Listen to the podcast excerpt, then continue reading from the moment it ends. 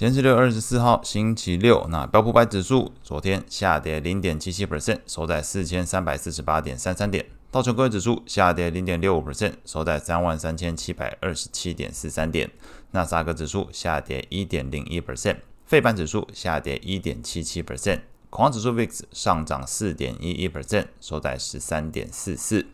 美国十年期公债利率下降六点七七个基点，来到三点七三五 percent。美国两年期公债利率则是下降四点一一个基点，来到四点七五二 percent。美元指数上涨零点四七 percent，收在一零二点八七。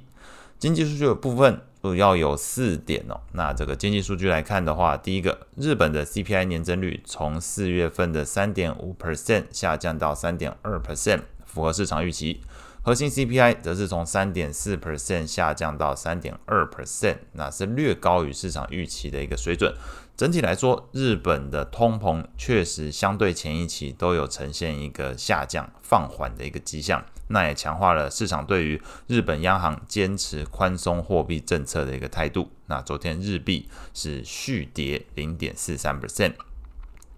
欧元区的部分，那这个 market 制造业 PMI 初值从四十四点八进一步下滑到六月份的四十三点六，低于市场预期水准，并且持续的落在五十荣枯线下方，呈现一个萎缩的状态。英国的部分同样如此，那六月份的这个制造业 PMI 同样是呈现下滑，从这个四十七点一下滑到四十六点二，也比市场预期来得低。那美国的部分来看，六月份的制造业 PMI 也是如此，持续处在这个下滑状态，从这个五十点二进一步又下滑到四十八点四。接下来到了六月份哦，整个四五六月份是从这个五十点二掉到四十八点四，再掉到六月份的四十六点二。那同样也比市场预期来的低。那么在整个股市上来看的话，投资人等于是在同时要解读两件事情哦。第一件事情。这是针对这个美国联总会官员持续喊出年内要再升息两次的言论，以及最新公布这个美欧英三国的制造业 PMI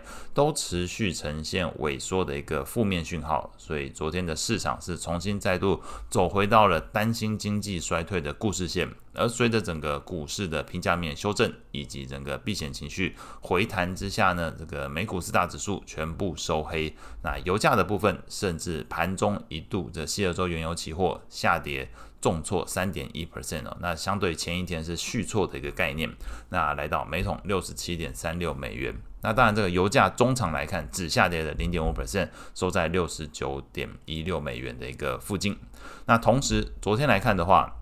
除了油价当做一个观察指标，其他所有呃用来防御经济衰退的工具哦，基本上都获得了市场关注，包含了黄金期货盘中一度大涨一点三一 percent，来到每盎司一千九百四十附近；美元指数盘中一度上探到一零三点一七，涨幅是零点七六 percent。VIX 指数的 ETF 也是上涨了一点一八 percent。那美国的长短天期公债价格是全数走扬。类股的表现上来看，昨天标普十大类股全部下跌，那表现相对比较抗跌的是通讯服务、健康照护还有金融类股。那其中通讯服务主要是受惠于昨天脸书上涨一点三五 percent，Netflix 上涨零点三六 percent，在股价上面带来的一个走阳，帮助这个相对比较抗跌的一个情况。那跌幅比较深的三个类股分别是公用事业、非必需消费，还有科技类股。那其中特斯拉呃续跌三点零三 percent，微软下跌一点三八 percent，是昨天主要拖累非必需消费还有科技类股的一个呃大型个股来看，是这两个为主。债券市场部分，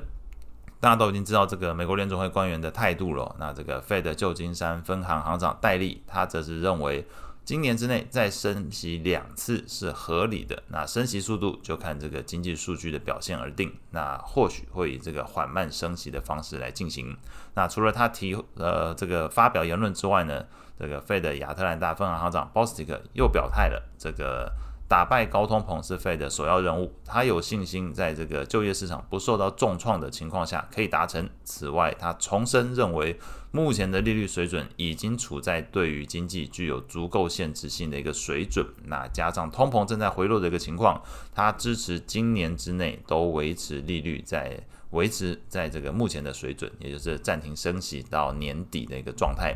那至于整体债市的反应哦。这个到底跟 Fed 官员讲话有没有关联？坦白说，没什么太大关联。昨天整个债市的反应，呃，还是回归到整个故事线，重新走到这个担心经济衰退的路上。那昨天长短天期美债利率盘中都一度下跌超过十个基点，基本上在盘中是回吐了呃更前一天这个周四的一个涨势哦。那这。分别来看的话，投资等级债券的价格也在昨天避险情绪转强之下有所表现，但是非投资等级债券的部分，因为信用利差扩大，反而是跟着股市一起走跌。所以你去看昨天这个投资等级债的 ETF LQD 是上涨零点二八 percent，但是非投资等级债券的 ETF HYG 则是下跌零点一七 percent。至于其他公债类的话，这个信用评等最好，当然昨天还是上涨的一个情况。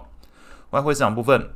那虽然这个昨天公布的美欧英三国的制造业 PMI 都呈现持续下滑的一个情况，但是欧元区跟英国，不论是在国内 GDP 还是这个通膨率的情况，都反而使得这两国央行坚持升息抗通膨的鹰派态度，是让投资人更担心了这欧元区还有英国的经济前景。那昨天欧元是下跌零点六 percent，英镑续贬这个零点二四 percent。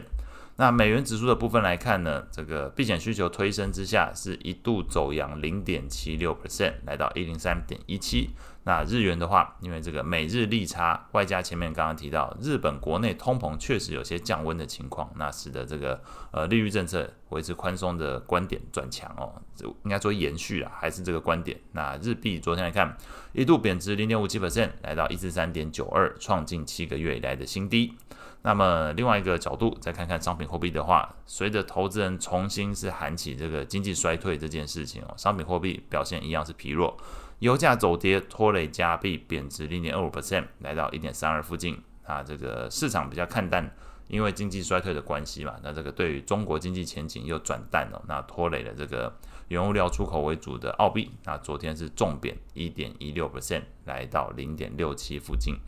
那后续整个下个礼拜可以要关注的经济数据，可能重心会放在礼拜五。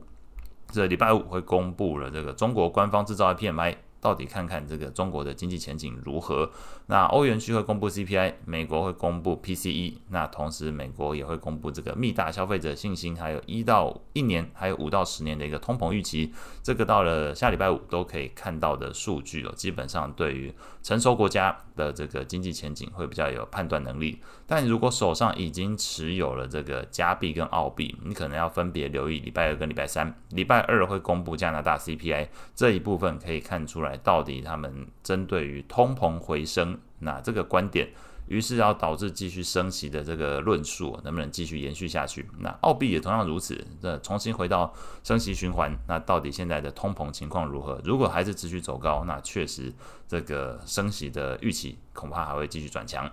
那以上是今天所有内容，我们下次见。